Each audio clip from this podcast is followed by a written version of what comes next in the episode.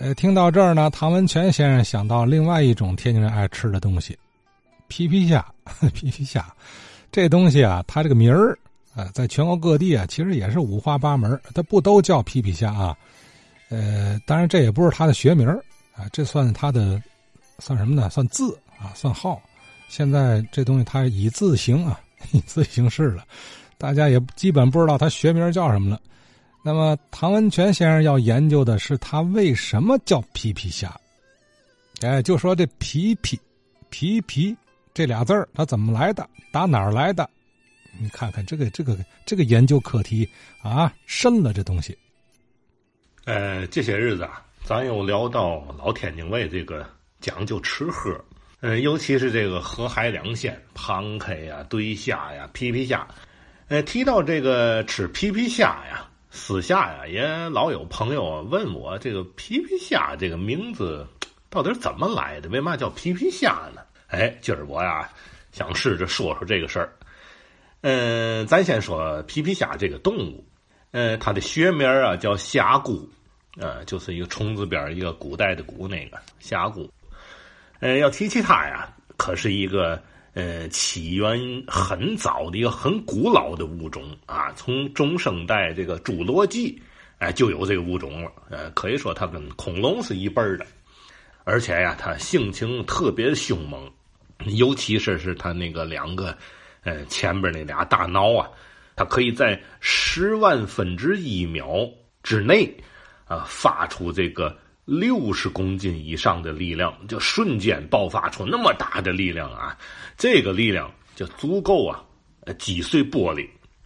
所以呀，呃，这个海洋里边这些个呃生物，呃，就算是这个甲壳类的蛤蜊呀、海贝呀、什么虾米、螃蟹呀，甚至连那海胆呐，都不是这个皮皮虾的对手。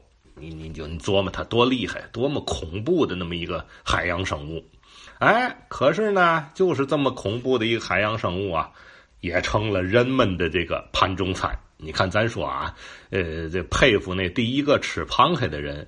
我看这第一个吃皮皮虾的人呢，也够值得佩服的。怎么的？你看这家伙，你就现在拿来仔细端详端详，看看这玩意儿长得太吓人了，这个大虫子似的。琢磨它跟恐龙那一辈儿的那个那个动物，就是原始动物。哎，要不说这人呐，是世界上最厉害的，这这没有他不敢吃的东西。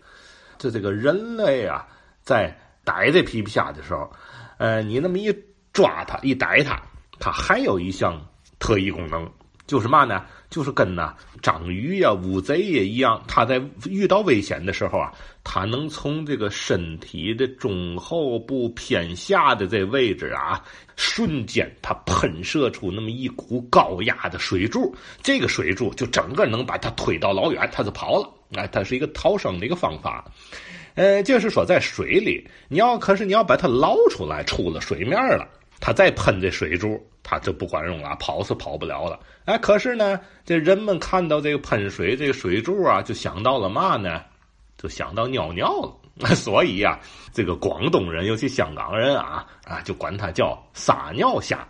有的地儿管它叫啊螳螂虾，就是它不有俩前面有俩大大脑嘛，就跟跟这个刀郎似的。啊，还有地儿呢，管它叫琵琶虾，长得像个琵琶啊，一头大一头小。呃，山东人、大连人、东北人都管它叫虾爬子，呃，唯独啊，天津人啊，就管它叫皮皮虾。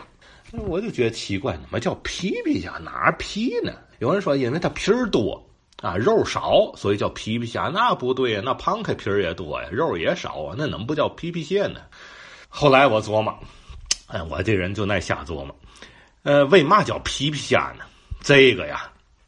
就跟咱们节目里头啊，高景云高先生曾经谈到过的，哎，天津话里边这个外来语，什么钢面斗啊，什么绑大力，这个是一样的，是天津啊，民国时代国际化的语言遗存。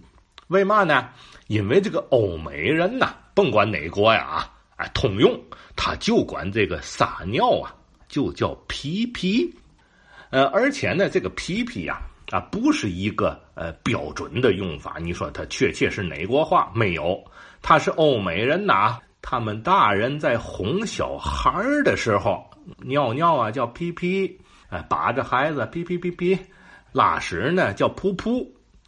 这个就跟咱呃哄孩子、把孩子尿尿尿尿，呃是尿嘘嘘、拉臭臭，是那么一个呃小孩语。啊，正式场合没没有说俩大人说我皮皮噗噗，那那没没溜了。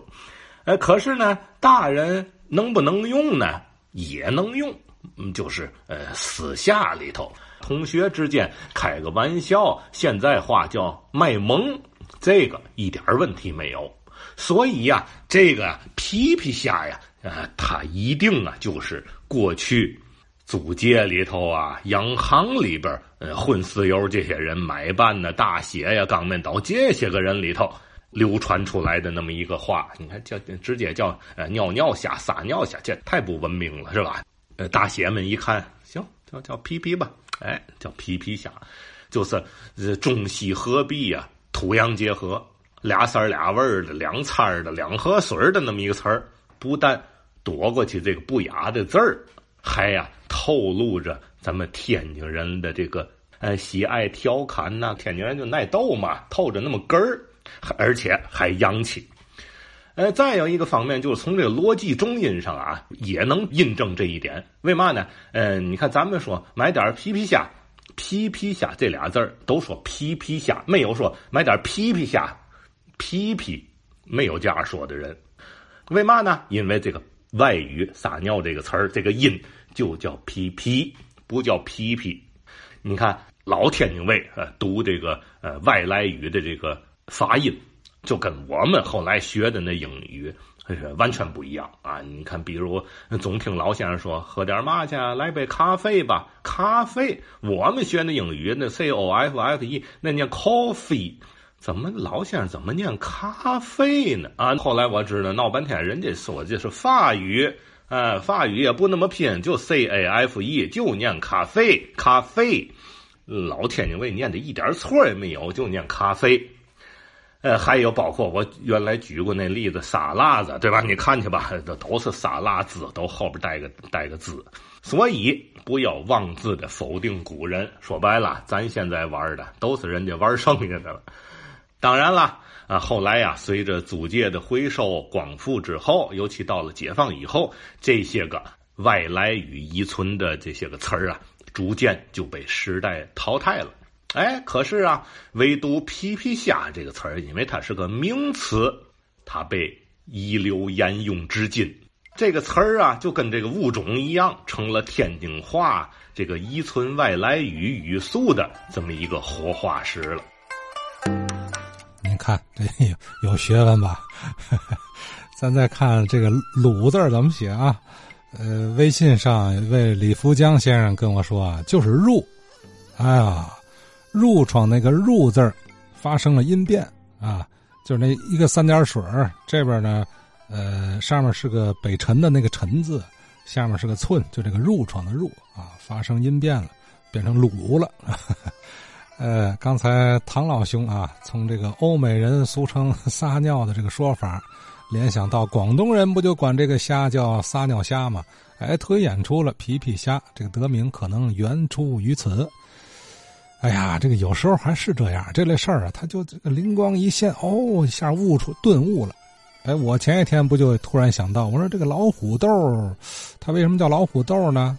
是不是从那个兰花豆？因变而来的啊，兰花兰花，天人语音懒呐，它容易连音带吃字儿。兰花说含糊了，就容易听成老虎了，老虎了。